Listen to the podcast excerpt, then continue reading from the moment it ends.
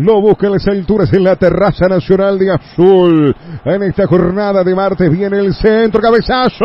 Viene el centro, gol.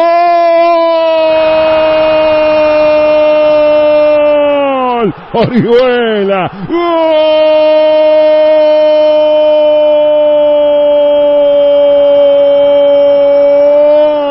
de Nacional Renzo. Renzo Orihuela tirándose en palomita. Primero el cabezazo de Tiago, el arquero, y luego nuevamente, pero en este caso el juvenil número 3, el zaguero, Renzo. Orihuela en Venezuela. El que le pone el calor venezolano es Nacional y le pone la Copa Libertadores de América y su sueño de seguir de largo que lo tiene en el bolsillo. Más bolsillo que nunca el tricolor. 2 a 0 Renzo. Entrada libre, es el cartel que se coloca en el área de estudiantes de media. Y cuando la entrada está libre, dos cabezazos dentro del área. ¿Cómo termina? Con el festejo de Nacional. Primero era golazo de Tiago Vecino por la forma en la que se arroja para meter un cabezazo en palomita.